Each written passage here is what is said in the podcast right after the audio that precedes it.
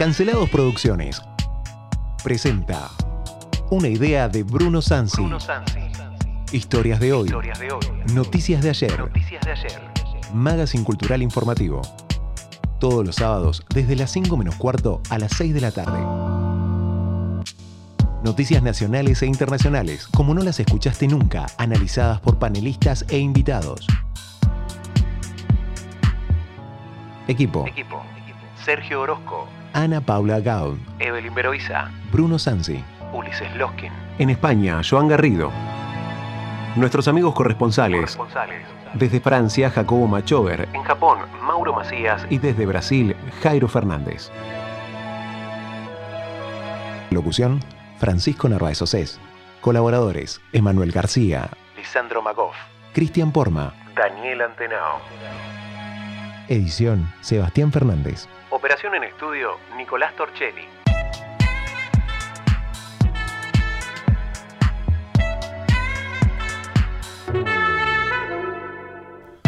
Muy buenas tardes a todos, bienvenidos a Historias de hoy, Noticias de ayer. Quien les habla, Francisco Pancho Cés, volviendo a los estudios de la radio, junto a mí, Sergio Orozco y Bruno Sansi. Muy buenas tardes, equipo. Muy buenas tardes, ¿cómo estamos? Y hoy tenemos, estrenamos, reestrenamos operador. Sí, porque nos acompaña hoy en la operación técnica el señor Carlos Orellano.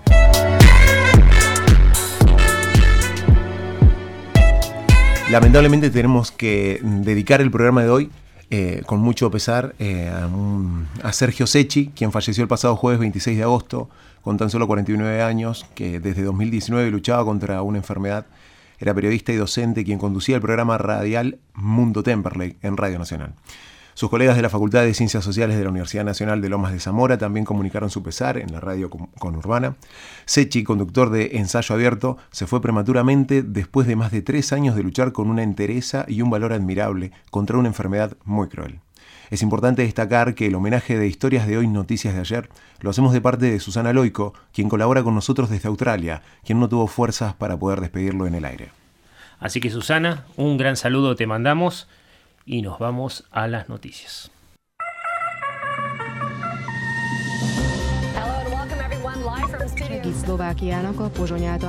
Se han vacunado ya en España con la primera dosis de.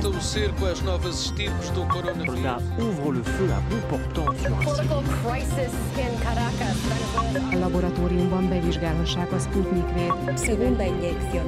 Sanidad contempla dos... No público das notícias, o que, vocês destacariam Wir müssen ihn und auch andere Personen vor unsere Panorama Internacional. Panorama Internacional.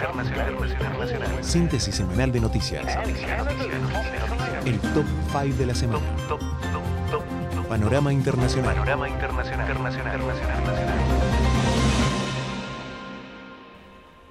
Comenzamos noticias internacionales en análisis que hacemos en historias de hoy, noticias de ayer, y mucho está sucediendo en Afganistán. Hay atentados con chalecos bombas explosivos en el aeropuerto de Kabul que estaba siendo custodiado por el ejército estadounidense. Esto dejó más de 170 muertos y 13 militares estadounidenses también han fallecido. Sí, algunos dicen que las víctimas en este momento llegan a 200.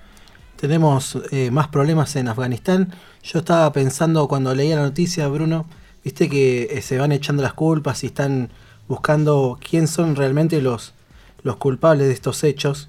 Hay otra noticia que vamos a leer un poquito más adelante con esto de los ataques de Estados Unidos, que sigue participando activamente en materia militar en la región. Nosotros pensábamos, bueno, se van a ir, ya se están fugando, pero continúan en el lugar. ¿Qué pasa, Bruno, con el ISIS? ¿Qué pasa con los talibanes? Están todos mezclados en el lugar. Sí, pasa que eh, están todos unidos y Afganistán. ¿Qué pasa en Afganistán? Estados Unidos bombardea a un miembro del Estado Islámico tras este atentado en el aeropuerto de Kabul. Claro, hubo un atentado en el aeropuerto de Kabul. Al principio se pensaron que eran tres detonaciones. En realidad resultó ser una importantísima. Normalmente la gente que, que se detona, la gente que eh, comete atentados suicidas suele llevar de 1 a 3 kilos de, explosivo plástico. En este caso llevaba 12 el suicida. Así que fue una locura. Eh, explotó, la gente se está golpeando en el aeropuerto en este momento. Eh, están todos queriendo salir del lugar. Y ISIS-K, que vendría a ser la rama pro-talibana islámica de lo que fue el ISIS, el Estado Islámico, que reinó desde 2014 en la zona hasta que fue destruido hace muy poco tiempo como Estado. Algunos combatientes parece ser que fueron con los afganos, con los talibanes, pelearon y están en este momento eh, subvirtiendo esa negociación que hubo entre los talibanes y los norteamericanos, esa negociación que se dio en Doha, Qatar, en febrero del año pasado, que implicaba la salida pacífica de los norteamericanos y de quienes los ayudaban de Afganistán. En las intervenciones militares de potencias en el extranjero eh, no responden a la promoción de la democracia o al cuidado, cuidado, de los derechos humanos, ni tampoco a la protección del medio ambiente. Eso sería lo ideal, la bandera que enarbolan para hacer intervenciones en diferentes países. Ahora, si estos, los intereses que tienen los países, las potencias, como son eh, los países pertenecientes a la OTAN, Estados Unidos, Rusia, mismo China, eh, son intereses económicos y políticos propios. Sí, es una cosa interesante lo que decís porque justamente China es la que más está sacando ganancia en este río revuelto.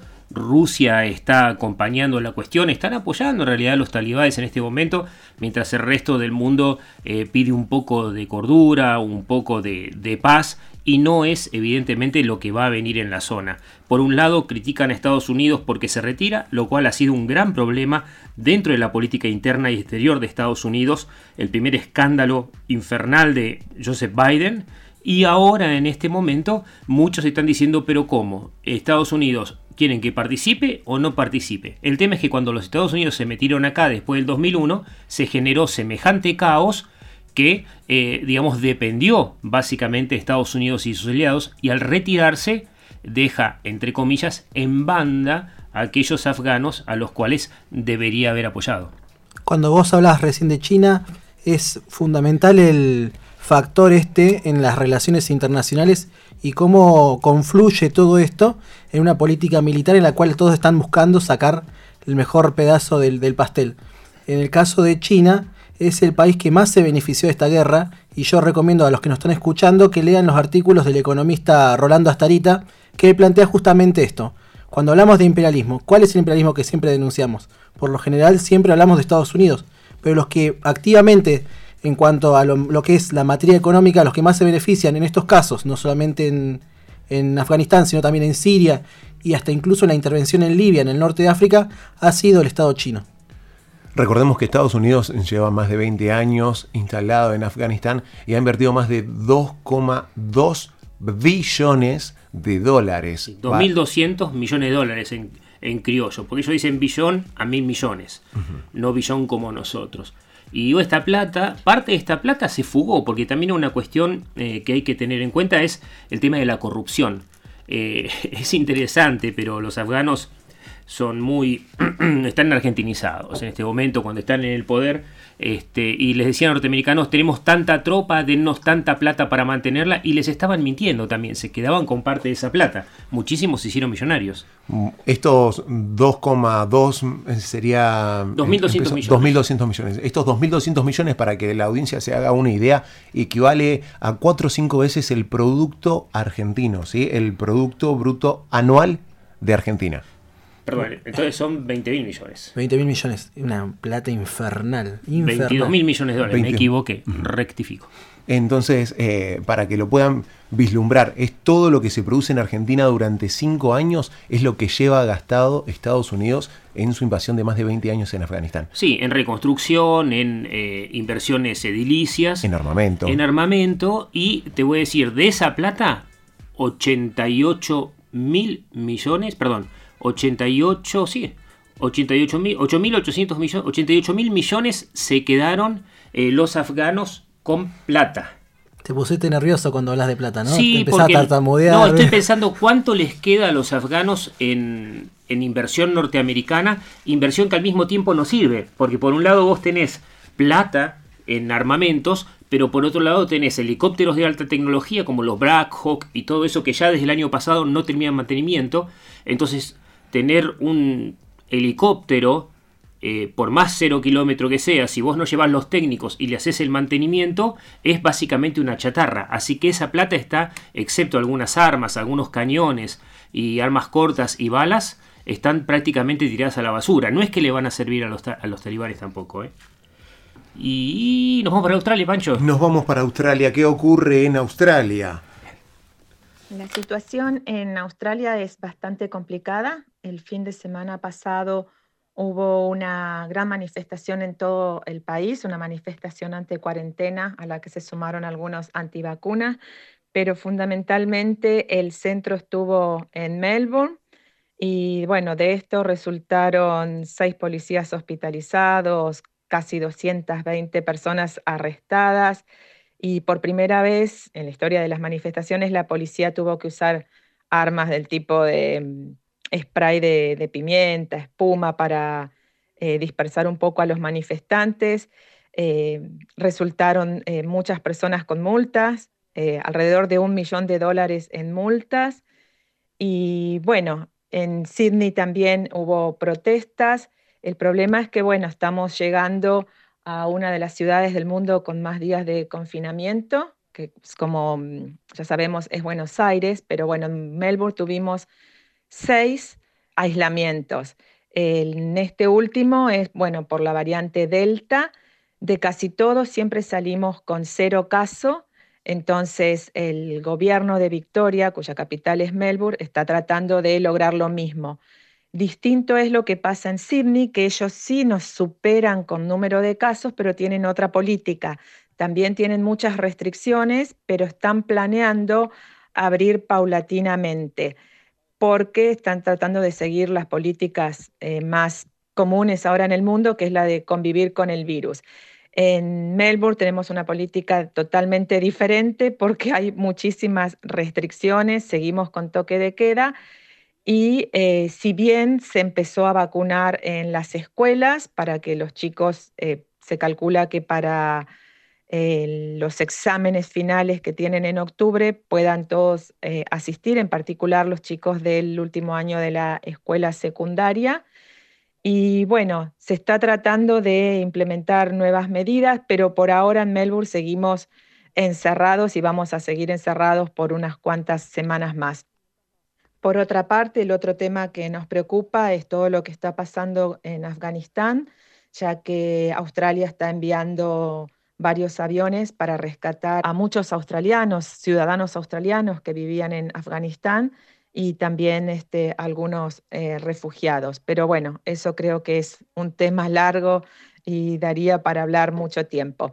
Eh, finalmente, una de las cosas que también se está planteando para volver al tema este de la vacuna es la mm, política de lo que acá llaman no job, no job, que sería no vacuna, no trabajo y que muchas empresas están empezando ya a implementar. Y se está hablando, por supuesto, como en todo el mundo, de ese famoso pasaporte que se daría a todos los que tienen las vacunas.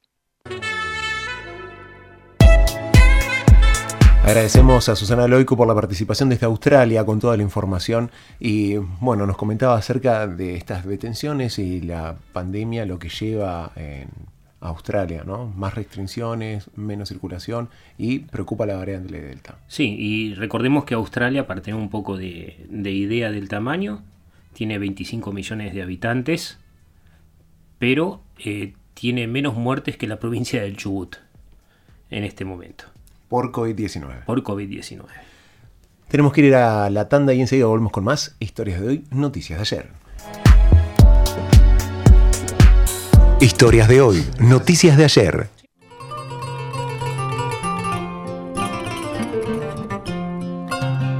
Momento Kalashnikov.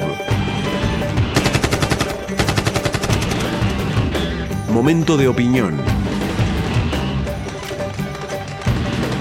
Momento editorial. Actualización e informes de conflictos internacionales.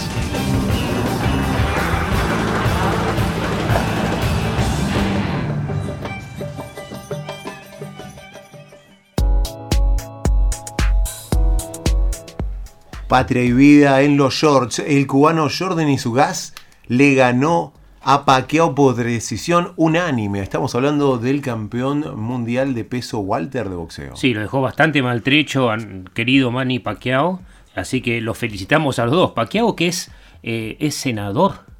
¿Senador? No, no, no. Pacquiao sí es político y se quiere dedicar a la política. y ayudar en su país, en las Filipinas. Este, y Jordani, Jordani acaba de subir al ring y dijo algo muy específico. Fue un mensaje político interesantísimo. Dijo patria y vida. ¿Te acuerdas cuando pasábamos eh, esas músicas de patria y vida acá en... Rap cubano, sí, hace como dos meses atrás, como símbolo de protesta que ahora se resurgió mucho nuevamente y ha estado en boca de todos. Y hablamos de Cuba y tenemos una entrevista muy especial con Ángel Santiesteban Prats. ¿Quién es Ángel Santiesteban Prats? Ángel Santiesteban Prats es escritor, es guionista de cine, pero básicamente es escritor, es opositor.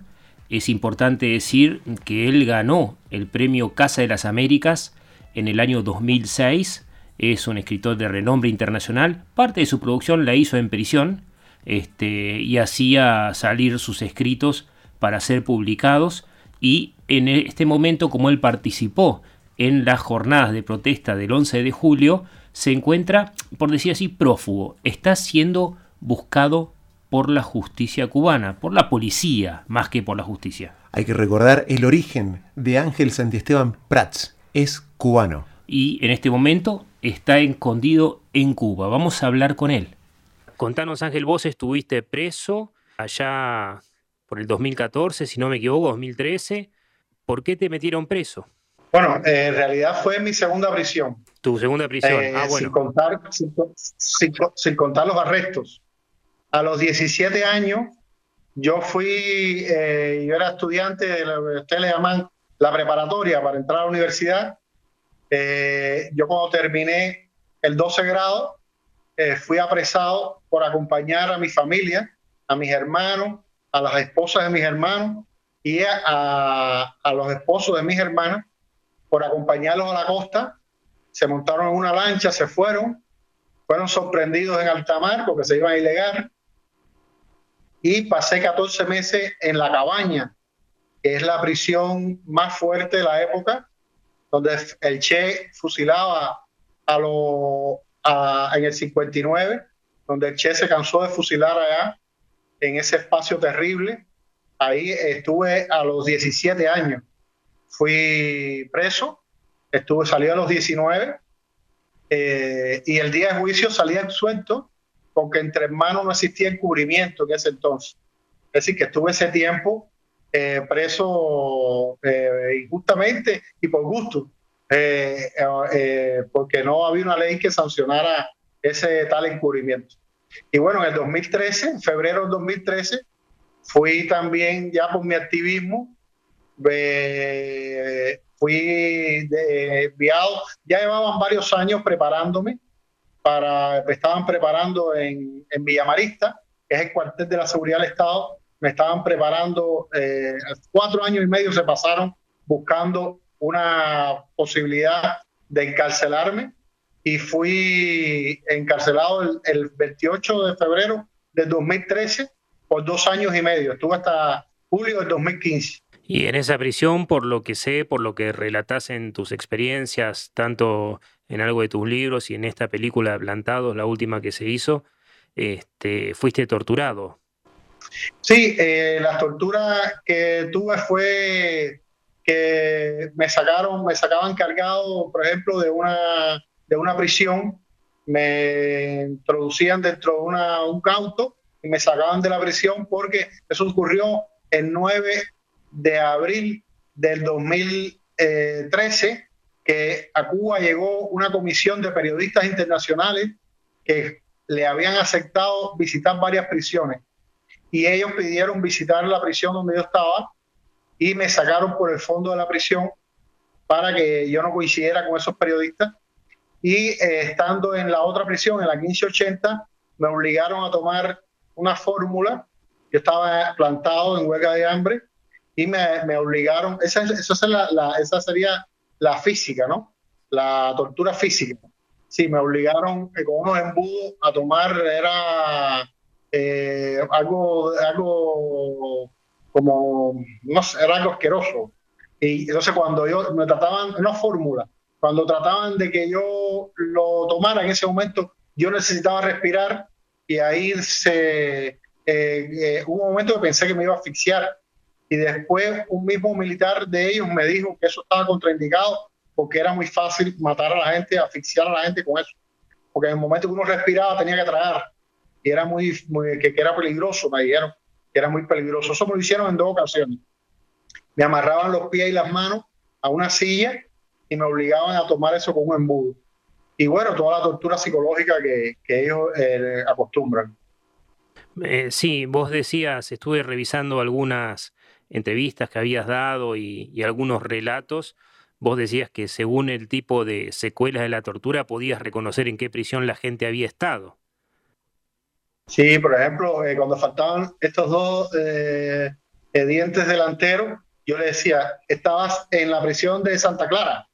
Le decía yo, me decía, sí, sí, porque hay una forma cuando tienes la esposa detrás que te introducen el, el palo de ellos de golpear y te levantan y te quedas casi en punta de pie y ahí te lanzan una escalera abajo o te impulsan contra una pared o contra la reja y pierdes, lo primero que pierdes es los dientes frontales.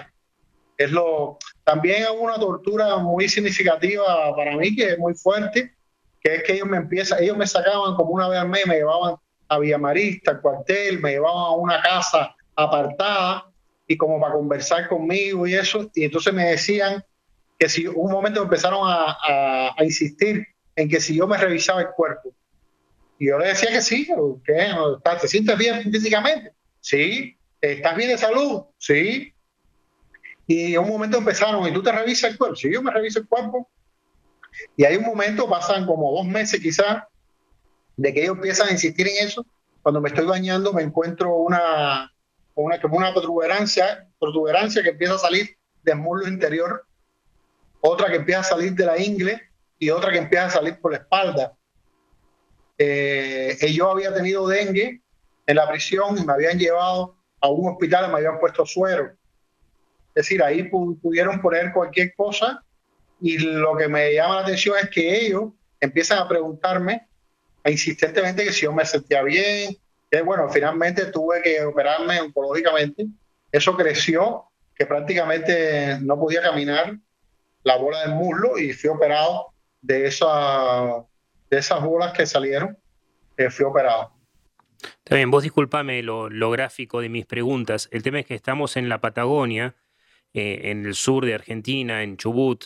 Somos una pequeña ciudad de 110.000 habitantes en el medio de una población rural y te estoy preguntando estas cosas para que quede registro, básicamente, tal vez no para sacarlas ahora en el programa, a menos que vos quieras, este, por el hecho de que acá se descree mucho de que el régimen cubano tortura o viola los derechos humanos.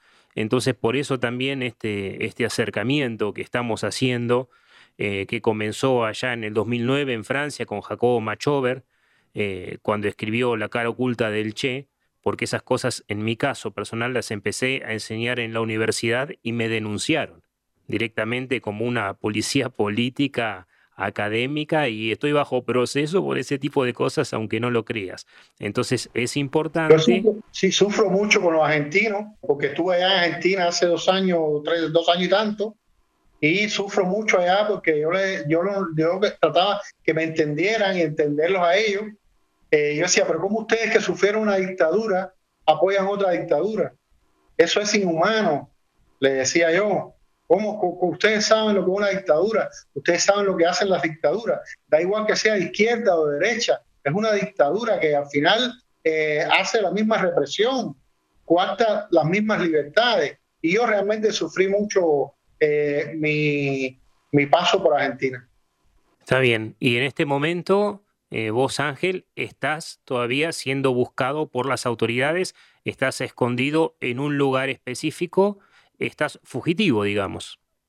Sí, sí, ellos siguen yendo, me siguen montando guardia a mi vivienda y me siguen preguntando a los vecinos y a veces se ven personas por allá extrañas y con motos de la que, la que tiene la seguridad del Estado y siempre están rondando por ahí y yo no he vuelto más a ese lugar.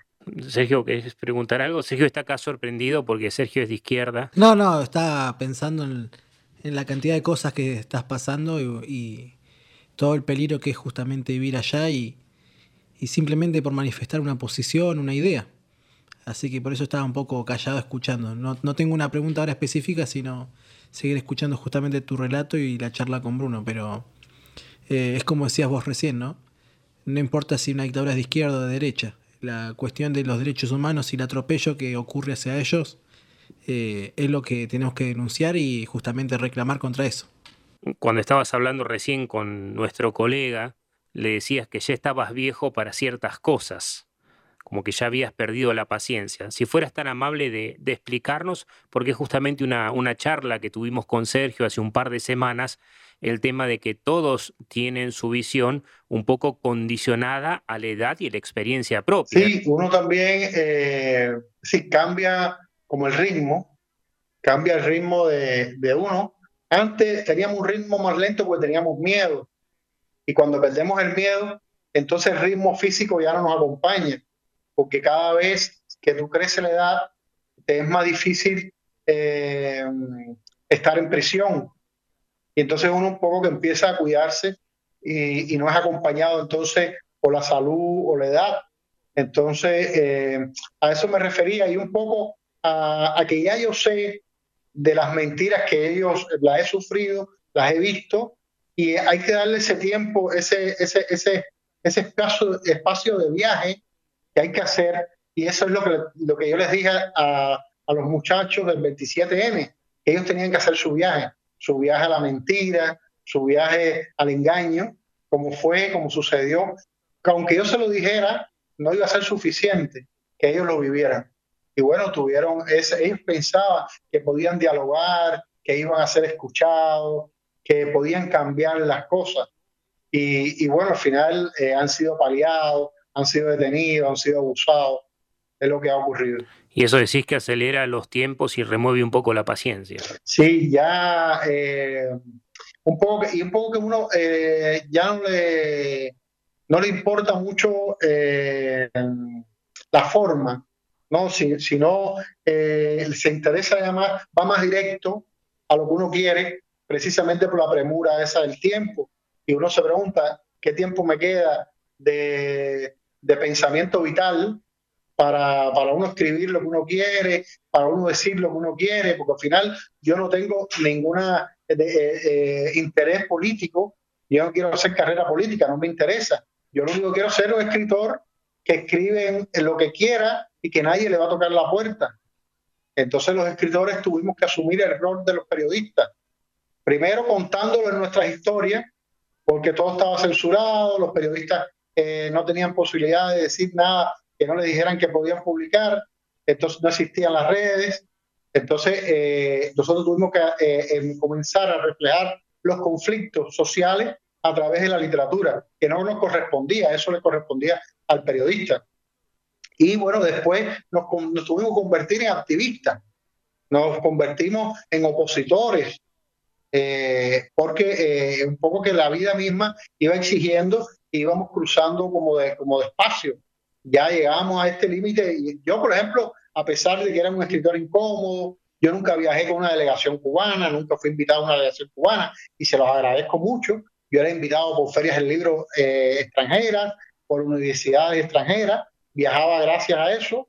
Y yo tenía una vida que se puede decir bastante aceptable, pero eh, sentía vergüenza de esa vida porque no quería mirar lo que estaba sucediendo para poder vivir mi vida, para poder escribir, porque los maestros nos dijeron que la obra era lo importante, que, que, no nos metiéramos en política, que lo que, lo que teníamos que salvar era la obra y que lo que teníamos que dedicar era el espacio a la obra y que nada desde el arte eh, va a ser menor que cualquier cosa que nosotros podamos decir como ciudadanos o como opositores. Y eso lo pudimos soportar mucho tiempo eh, trabajando esa obra y, tal, pero, pero hay un momento que, que, el ciudadano que tienes también en ti eh, te dice, ¿y cuando yo tengo mi oportunidad? cuando yo, cuando me toca a mí? el escritor está bien, el escritor va bien, pero y, yo como ciudadano que y un poco uno empieza a sentir como asco, uno empieza a dormir con, con problemas, empieza, como yo, como yo le digo a personas que se me acercan, que me dicen que están interesados en la oposición, yo le digo, si tú sientes asco de ti o sientes que te falta eh, el aire, que, te falta la respiración, que te asfixias, entonces entra en la oposición. Pero mientras puedas soportarlo, no lo hagas, porque es muy difícil. Yo no le digo a nadie que sea opositor, porque eso es desearle lo peor a las personas. Yo le digo, sálvate mientras puedas, mientras tú, tú tengas la posibilidad de, escapar y de, y de evitar todo este abuso. Es decir, habría que ser, eh, estar enfermo por no querer esto. Esto solo se hace ya cuando uno está enfermo, uno dice, bueno, ya lo que me pase, lo que sea, pero yo voy a... Y una vergüenza con los hijos, y una vergüenza con los nietos, y que digan, bueno, mi abuelo fue un escritor importante, lo que sea, pero fue un arrodillado a su tiempo, eh, no defendió su momento y fue un cómplice silencioso de la dictadura y de lo peor que pasó en su tiempo.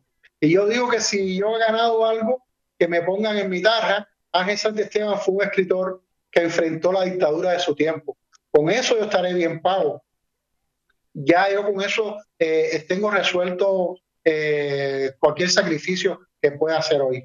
Bueno, muy fuerte lo que decís. Eh, importante de ser dicho. Claro, porque vos lo sentís en carne propia a partir de tu propia experiencia. Y hay una cuestión que se me, que se me plantea a mí no la he hablado con Manuel, sí la he hablado con Jacobo, que es bueno, fue el 11 de julio, fueron las protestas. La gente salió a decir, no tengo miedo, no tenemos miedo.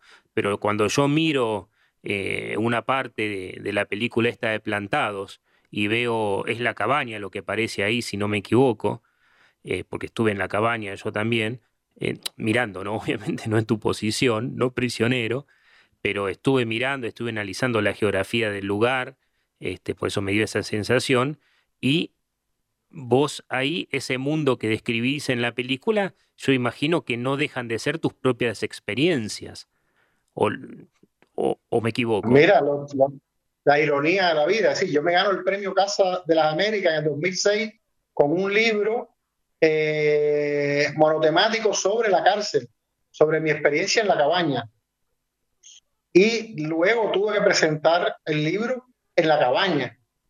Y yo miraba, por ejemplo, yo había estado, porque después fue, dejó de ser prisión y pasó a ser un lugar de exposiciones, de, es donde se hacen Museo. las ferias del libro.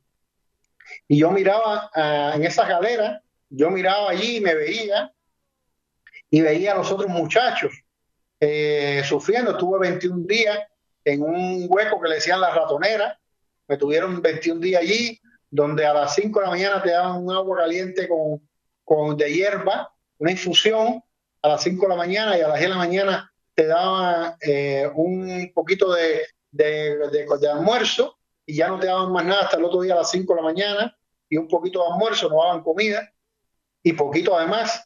Eh, cuando yo salí eh, a los 21 días, mi madre no me reconoció. Mi madre me miraba y decía que no era yo. Decía que la cabeza se me redujo. Que la cabeza se me redujo, me dijo. Me dijo, tú estás consumido, te consumiste. Me dijo. Terrible. ¿Y, ¿Y qué perspectiva estás viendo en este momento en cuanto a movimiento social o algún tipo de respuesta de alguien del gobierno, si existe o no la posibilidad de desobediencia por parte de, de aquellos que están en los altos mandos? ¿Cómo, cómo se está analizando o viendo la situación? ¿O qué perspectiva tenés? eso, sería la salida ideal, que, que, haya un, desde el mismo ejército, que haya como una rebeldía, que haya un, que tomen el poder y que, bueno, lo pasen a la vida civil, a, a democracia. Eso sería el, el, el movimiento ideal pero el otro es que va a ocurrir otra manifestación. Yo, para mí va a ocurrir antes del fin de año, porque cuando el cubano vea que llega diciembre y que no tiene nada que poner el 24, que es tan, a pesar de 62 años de socialismo en Cuba, el cubano el día de cena de Navidad es sagrado y entonces eh, no sé qué va, qué va a suceder cuando vea que no hay nada para poner en su plato yo pienso que va a haber otro estallido y lo que va a pasar es una masacre. eh, otra de las opciones. ¿Y cómo está la relación, o por lo menos qué tipo de diferencias tienen con la gente de Miami ustedes? La gente de Miami ya está eh, vieja, digamos, en este sentido está pasada de edad y hablan directamente de, de la necesidad de la intervención de la comunidad internacional en diferentes niveles, ¿no? No sé si ustedes eh, concuerdan con eso, si no, si lo ven como un aporte más o directamente tienen sus propios caminos. Mire, yo la diferencia que tengo con, con Miami es que no acepto que nadie me empuje a hacer lo que yo tengo que hacer. Yo lo hago por un problema interno, un problema propio, una necesidad de mí, no porque nadie, es decir, eh, yo les pregunto al que esté allá, me dice, yo he escuchado muchos que están allá indolentes, que dicen, no, ustedes merecen eso, porque ustedes no se van a la calle. Y yo les pregunto, ¿y tú cuándo lo hiciste cuando vivías aquí? Tú lo hiciste. Ah, desde allá es fácil empujar. Y esa es la diferencia que tengo con uno, aunque eh, la, la mayoría de las personas saben eso, hay que ser muy desvergonzado para desde allá empujar lo que uno no hizo. Y, bueno, en ese sentido la mayoría respeta, respeta eso. Pero eh, yo sí creo que una solución sería una intervención. Con una intervención se va, ellos, el, eh, eh, el, régimen no va a, a soltar el poder. Ellos están aferrados allí y ellos viven bien. ¿Por qué tendrían que soltar eso? Es la pregunta que uno se hace. Los hijos de Fidel Castro eh, andan en yates, viajando por el mundo, eh, se salen fotos en Las Vegas, eh, los nietos de Fidel Castro igual. Es decir, son los príncipes, los delfines del, del, socialismo, andan donde ya no tienen ningún problema, los hijos de Raúl tampoco tienen casa, no, sin haber luchado, sin haber eh, nada, los nietos, todos tienen mansiones, todo bien, muy bien. Entonces, ¿por qué ellos tendrían que entregar el poder? Si ellos están muy bien. Entonces, eh, no lo van a hacer, no, no lo harán. Y eh, lo otro es, yo para evitar la masacre, no ando con puritos de nacionalidad, de que no, yo creo que una intervención sería importante para evitar la masacre del pueblo, que es con la que yo estoy eh, contando y pensando. A mí que me interesa el pueblo. Yo estoy en la oposición por el pueblo. Yo estoy en la oposición por mis hijos, por mis nietas eh, y por los jóvenes cubanos. Entonces, eh, yo no quiero que ellos mueran. ante, ante que mueran ellos, que mueran los que están vestidos de militares, que están dispuestos a, a, sacrificarnos a nosotros, a, a sacrificar al pueblo civil. Ah, esos militares que están dispuestos abusar del pueblo si ellos mueren en una elección propia de ellos. Ángel Santiesteban Prats, escritor, activista, opositor y en este momento perseguido por el régimen cubano por haber participado, entre otras cosas, de las protestas del 11 de julio. Expreso político. ¿Cuántos años estuviste en preso en total, Ángel? Como cuatro años. Cuatro años encerrado, cambiado de prisión, torturado. Eh, escritor multilaureado, multipremiado, que no negoció nunca con el, con el régimen. Y te, voy a contar una vez que sí negocié. Ah, una vez que sí negociaste. Negocié, negocié unos cuentos a cambio de un apartamento. Ah, está bien, bueno, vamos, vamos a ir a la parte donde has tenido el terrible pecado de recibir algo por tu trabajo. Y a ver si para la próxima Sergio nos deja conversar. ¿Viste? Sí, es terrible como interrumpe, ¿viste? A Sergio, a Sergio yo lo traigo para acá y al mes sale con un cartel para la calle, abajo de la dictadura. es probable, es probable que suceda. No, no, perfecto. Si no puedo, si no puedo, es que no puedo escribirte porque estoy preso. Pero si estoy acá, no hay problema. Nos vemos. Muchas gracias. Te mando un gran abrazo. Chao, Sergio. Un abrazo, Sergio. Historias de hoy, noticias de ayer. ¡Soldados! ¡Pelar los sables! Una vez pelados los sables, se corta al enemigo en pedacitos, se vierte hasta la última gota de sangre, se baten todos bien sobre fuego de metralla y se sirve a la patria o bien en el molde.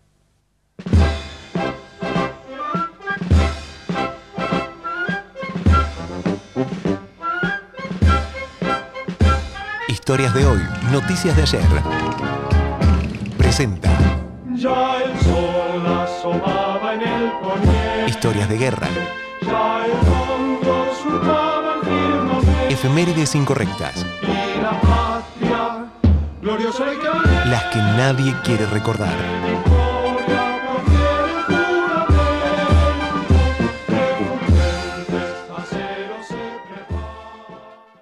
Arrancamos con efemérides incorrectas. Trabajamos diferentes fechas que por ahí pueden ser polémicas, algunas un poco peligrosas, muy, muy candentes algunas. Y hoy tenemos varias, muchas en esta semana. ¿Querés que comentarnos alguna, Anita, ahora o no? Vamos a arrancar por una fecha muy fogosa, allá por el año 217 de nuestra era. ¿Qué pasaba un 23 de agosto de ese año? No sé, ¿vos sabés? Vos sabés que un 23 de agosto del año 217 se estaba incendiando el Coliseo romano a causa de una tormenta de rayos. Por ahí suena bastante actual el tema de los incendios, de, en, esta época en la que estamos atravesando, que hay varias catástrofes más allá de la pandemia, hay inundaciones, hay incendios, hay guerras de todo. Bueno, hace casi 2000 años pasaba exactamente lo mismo, pero por una cuestión natural, por una tormenta de rayos, se incendiaba lo que hoy conocemos como Coliseo Romano.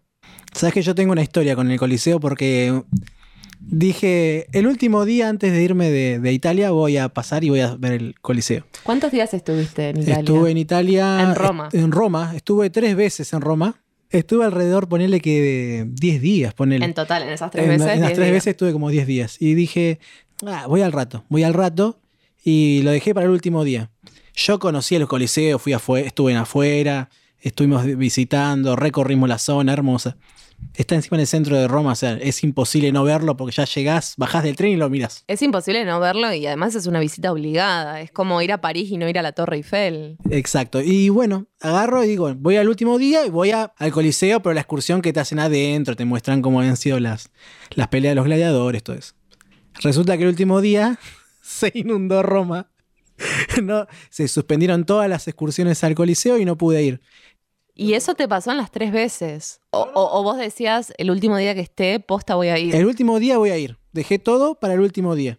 Todos los días hicieron 33, 34 grados, ni una nube, y el último día se largó la lluvia del año. Encima tenía que hacer un trámite, devolver una llave a otro hotel. Entonces, encima que me suspendieron el coliseo, tenía que hacer un montón de cosas. Con lluvia. Con lluvia. Que eso es lo peor. Era diluvio en Roma. Y bueno, tengo que llevar una llave, llevar unos papeles en un hotel.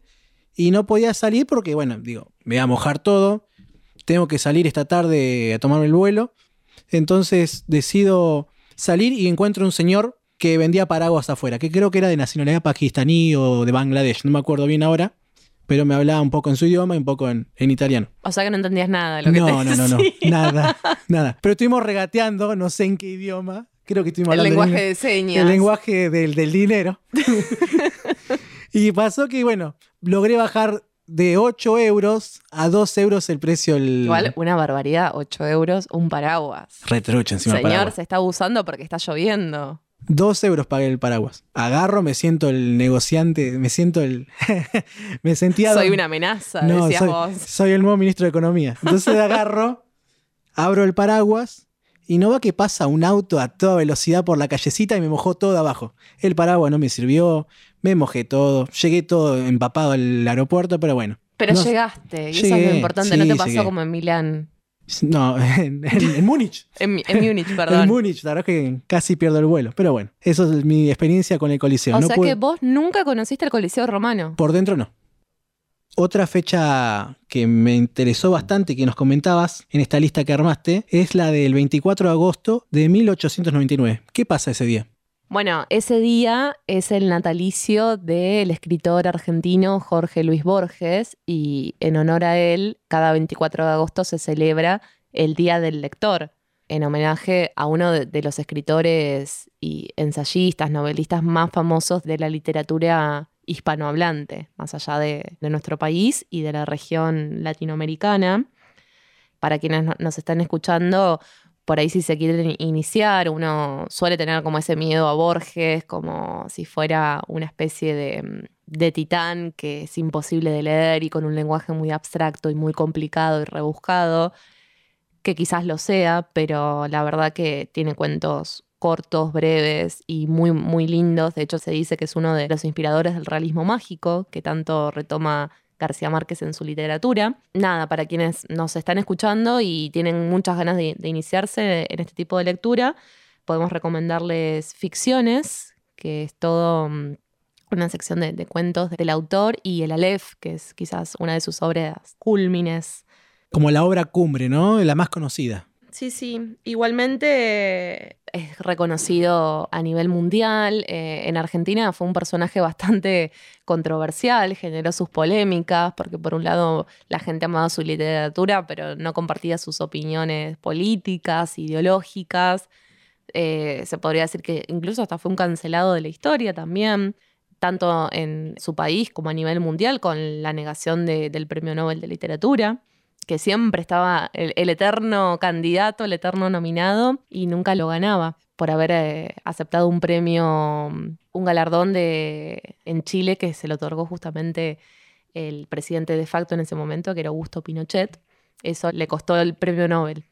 Y como última fecha tenemos un estreno, va un estreno no, se, se editó o se lanzó a la venta un discazo, un discazo, un, Del rey, Del podríamos rey. decir, el rey del pop. en el año 2003, ¿qué día? ¿Te acordás, Anano? El 26 de agosto. Se estrenó o se editó o se lanzó a la venta el disco Sincero del maestro Chayanne. ¿Cuál es tu canción favorita del disco, Ana? Tiene canciones muy lindas, pero nada, mi, mi favorita de ese disco es Caprichosa. Un temazo. ¿Te animás a Un- cantar un, pedacito o no? No. Yo sí me an- animo, Bueno, dale. dale. Caprichosa eres tú, caprichoso soy yo. Y ahí me sigue cantando Chayanne de fondo.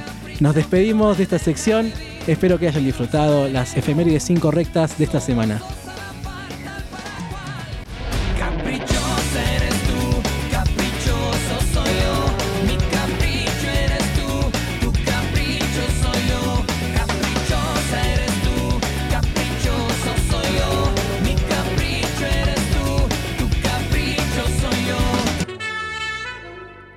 Historias de hoy, noticias de ayer. Otra efeméride lamentable que vamos a comenzar a recordar es que falleció Charlie Watts, quien era el baterista de los Rolling Stones y dio un puñetazo al cantante Mick Jagger. Sí, le rompió la cara. Dijo, ¿dónde está mi baterista? Se enojó, fue al camarín y le metió una piña. De... No, ¿en serio? Sí, sí, sí. No. Sabes que yo soy más del palo de los Beatles, no, no me gustan mucho los Rolling Stones. Soy, viste que siempre hay uno que amarga la cuestión en el programa. Recién Bueno, estabas cantando Chayanne, Sergio. pero bueno, Chayanne es el rey del pop, el pop latino. Aparte, no solamente se canta, sino que también se baila. En este caso, los Rolling Stones, yo no sé si lo puedo Perdón, bailar mucho. Yo le voy a dar la espalda a Sergio y te voy a contar, Pancho, Sí, que los Rolling Stones hicieron un tema en pandemia. Tiene un video de cuando el- fue el principio de la pandemia y las ciudades estaban cerradas. Así que vamos a recordar a Charlie Watts y los principios de la pandemia con un tema que se llama Living in a Ghost Town.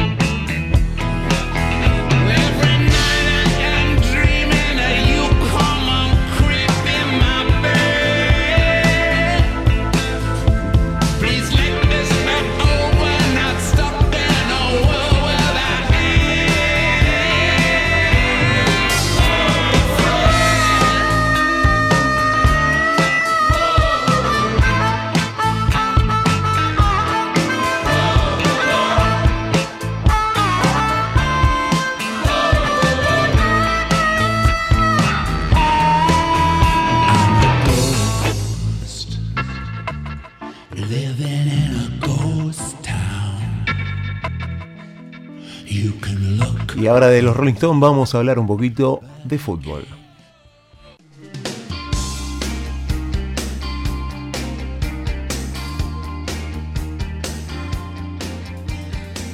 Hablando ahora de fútbol con acá con nuestro amigo, nuestro amigazo Emma García, que está volviendo. ¿Cómo andas, amigo? ¿Todo bien? Eh, es un gusto hablar siempre de fútbol con vos, bien, bien. Y, y más si estamos hablando y justamente de las noticias que tenemos que pasaron esta semana, que pasaron en la semana anterior. ¿Cómo terminamos esta semana? Y la verdad, eh, terminamos bien en lo alto. Tenemos primero las dos bombas, la de Messi la semana pasada con el PSG. ¿Y ahora qué pasó en la semana? Pasaron dos importantísimas. Dos importantes. Tuvimos primero el nuevo contrato de Cristiano Ronaldo que se va al Manchester United, el club de Inglaterra, y un nuevo club de fútbol que participa en el- la Champions League. Tuvimos el sorteo y es la novedad de la semana. ¿Por qué es la novedad? Porque curiosamente este equipo no tiene país, Sergio, ¿es verdad esto? Sí, este club que se llama Sheriff Football Club pertenece a una región que está intentando separar de un país que se llama Moldavia y es de la región de Transnistria. Es un país o una especie de, no sé, de, De algo, es estado. un eh, estado o limbo político ahí donde no se reconoce nadie, nadie lo reconoce. Es un estado con limitada, justamente limitado reconocimiento por parte de otros países. Y que, bueno, el club de fútbol de esa región, de Transnistria, está clasificado a la Champions League y va a jugar, va a competir con equipazos. No es que le tocó un grupo fácil. Y le tocó justamente con dos equipos importantísimos de Europa. Le tocó con el Inter y con el Real Madrid. Justamente y nada menos que estar y debutar en una Champions League en un grupo tan difícil con esos dos equipos con tanta trayectoria. Chema, ¿y qué tenés para contarnos de este club? ¿Qué cosas son novedosas? Lo primero que, que es novedoso es que es un equipo que no tiene país. Eso ya hace mucho ruido y llama mucho la atención. Como vos bien decías hace un rato, proveniente de un estado que no es reconocido. Y además tiene esta particularidad de que el club se formó en el año 1997, o sea que nosotros somos más antiguos, por así decirlo, que este nuevo club. Pero incluso, así y todo, ha ganado 19 copas de su liga. Un promedio de efectividad de, de campeonar tremenda. Enorme. Moldavia, que es el país que sí es reconocido, donde está este club de fútbol, eh, también es un país nuevo, ¿eh? tiene nuestra edad, tiene 30 años, se crea después de que esa gran, esa gran construcción estatal, que es la Unión Soviética, se disolvió, explotó en varios países, entre ellos Moldavia, que justamente es un estado que, si bien está en Europa del Este, no comparte lazos culturales con los países eslavos como Rusia, Polonia o Ucrania, sino que es más similar a un país que está pegadito, que es Rumania. Ellos hablan el idioma que es moldavo, que es muy parecido al rumano, y que comparten lazos de idioma con nosotros. Por ejemplo, el moldavo es más parecido al español, al rumano, al italiano, que al idioma ruso, por ejemplo, al ucraniano que están al lado. Es otro tipo de pueblo, otro tipo de lengua en la cual nosotros podemos agrupar como el gran grupo de los latinos, que están los franceses, portugueses, italianos, nosotros, todos esos. Nosotros cuando hablamos de Rumania también nos acordamos de, ¿te acordás? Los autos Dacia, que era muy famoso acá en Argentina. Los autos de Asia. Dacia. Sí, sí, ¿Te acordás? Sí, bueno, acá en Argentina se hizo muy famoso un modelo, que es el modelo, el Dacia 1300, que era similar o era la misma estructura, el, misma, el mismo modelo que el Renault 12, que acá en Argentina fue muy difundido. Y actualmente en Europa es muy requerido el modelo de la Dacia Duster. Nosotros acá tenemos en Argentina el modelo de la Renault Duster, que se usa mucho acá en la Patagonia porque, bueno, da prestaciones para, por ejemplo, no sé, la ruta, caminos que pueden ser medio dificultosos para transitar o incluso para trabajar en el campo, algunos lo utilizan. En Europa es eh, Dacia Duster, porque, sí. bueno, justamente un auto comprado en Rumania para la Unión Europea es mucho más económico que uno comprado en Italia o que, fue elaborado o construido en Francia. Así Sí. que está muy difundido. Yo tuve la oportunidad de ver muchos de esos en París y en Roma Ah, sí. cuando estuve en el año 2018, que viajamos con un, con un grupo de estudio, y no solamente usaban los ciudadanos eh, de a pie, los civiles, sino que también las fuerzas policiales utilizan mucho ese modelo para justamente desarrollar su labor.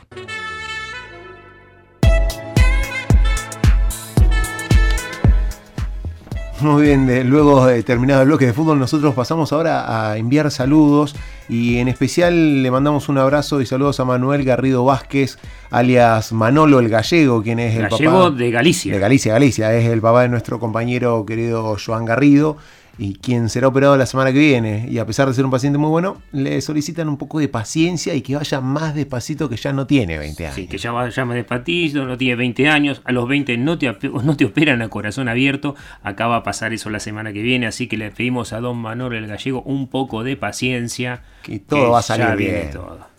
Y además enviamos saludos a Iván Marín de Troleu que nos escucha todas las semanas y a nuestros oyentes que nos escriben al WhatsApp de la radio. Un oyente se comunicó y nos, nos deja el mensaje que dice, qué tristeza escuchar los sufrimientos de este ciudadano cubano por la entrevista que hicimos eh, a Ángel Santiesteban Prats.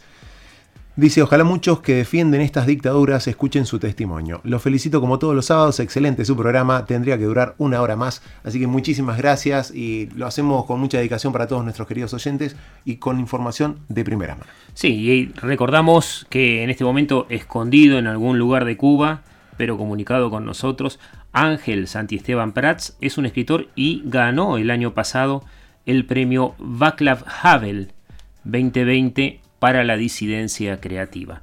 Eh, realmente es una persona muy interesante. Le comentamos a la gente que si quieren escuchar la entrevista completa que dura 45 minutos, va a estar colgada ya seguramente a partir de esta noche en el Spotify, Anchor, Breaker, en la red, este, en la red social va a estar colgada dentro de historias de hoy, noticias de ayer. Y tenemos que anunciar que estamos saliendo en formato duplex porque también, además de estar en la AM de LU20 580, salimos por frecuencia modulada Galaxia 95.7, llegando a todos lados.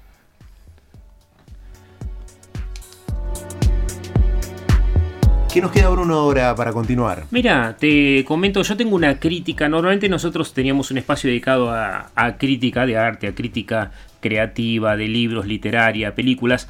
Hoy voy a leer un pedacito de una crítica contra Ángel Santiesteban Prats. Bien, una crítica porque eh, dijimos que él era escritor y además eh, produce películas. Eh, no la produjo, la, la sí la coescribió en un libro que todavía no salió, pero la película sí fue estrenada en marzo de este año.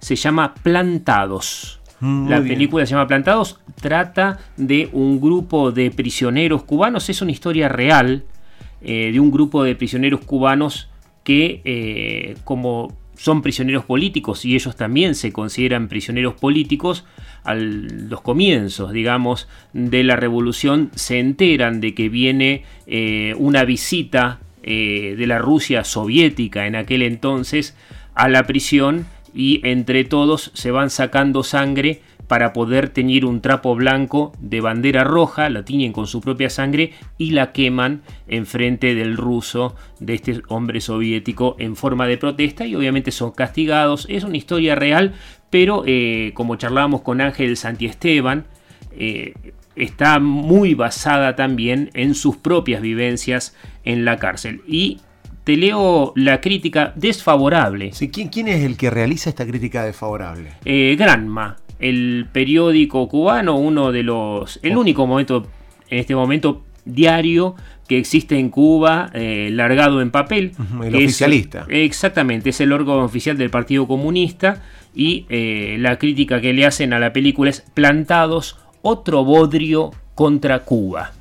Eh, y dice, entre otras cosas, que esta película se suma a la campaña subversiva contra Cuba. Dice, es, eh, dice, esta película encontrará su público en un sector fervoroso del exilio y no faltarán quienes la promuevan como una obra reveladora, entre comillas, dice, sin darle crédito a la manipulación de las emociones de que hace gala. Como principio básico de una propaganda contrarrevolucionaria, sujeta a un plan subversivo que no descansa. Y escucha lo que dice al final, dice, pero el odio y el arte nunca han ligado. Suerte que lo artístico para la, lo artístico para la próxima, director y despójese, le dicen. Este, o sea que lo tratan de odiador. Lo interesante de esta película es que está gratis para todos. Ustedes pueden entrar en Facebook, eh, en la página de Una Cuba para Todos y pueden ver esta película. Y lo más interesante de la película, sin desmerecer el trabajo de nuestro colega Ángel Esteban Prats, que es excelente, es una película de tipo documental, más que nada. Eh, sobre el final de la película están los relatos de los presos políticos que fueron humillados y torturados durante más de 20 años por el régimen cubano. Y están ellos filmados en el set de la película hablando de, las cosas que vivieron. Esto es muy importante. Qué impresionante esto de cómo el arte, a pesar de la censura, de la represión y todo eso, sigue manifestándose y sigue aflorando en muchos lugares, no solamente en la cuestión de, de los canales convencionales, sino que aparecen las redes sociales y todo esto que nos permite alcanzar.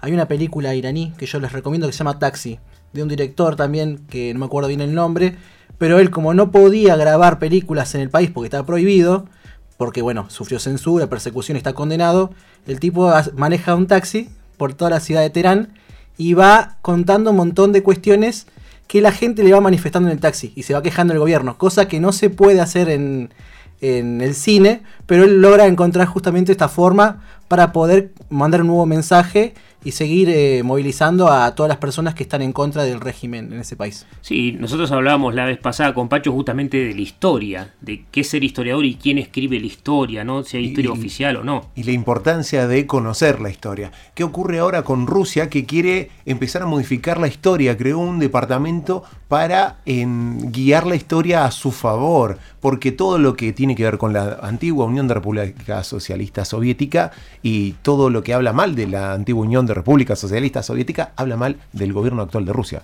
Sí, hay, y hay algunas cosas que se pueden criticar o discutir.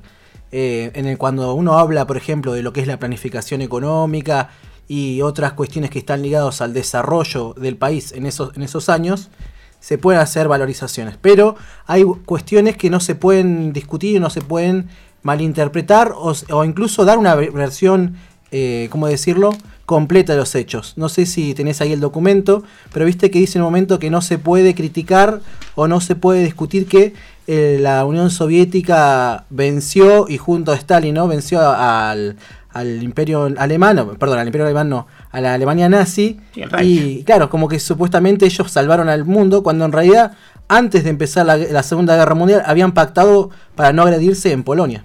Sí, en realidad a lo que se refiere Sergio, dice el imperio alemán, y sí, es el imperio alemán porque es el tercer Reich, el tercer imperio que impulsa Adolf Hitler, y en realidad eh, una cosa oficial para los rusos que le llaman la Gran Guerra Patriótica a la guerra contra Hitler, para ellos comienza en el 41, luego que se da la Operación Barbarroja. La Operación Barbarroja es una operación eh, de ataque, de invasión hacia la Rusia soviética por parte de Hitler, eh, que se da justamente en el 41. Pero la guerra comienza en realidad en septiembre de 1939, cuando Hitler invade Polonia y se queda con Polonia, y los rusos, 15, 17 días en realidad después, también invaden Polonia, se la reparten justamente en ese en cumplimiento de ese tratado que se llamó el pacto Ribbentrop-Molotov, al que se refería Sergio, y esa parte los rusos lo niegan de la historia es la parte, es más, los rusos, y lo vamos a hablar después, eh, buscaron a oficiales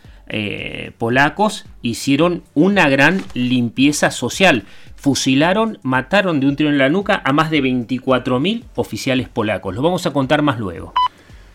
Son las 6 de la tarde, terminó nuestro horario, así que nos volvemos a reencontrar en el próximo programa el sábado que viene. Muchas gracias. Muchísimas gracias, hasta luego. Chau, chau.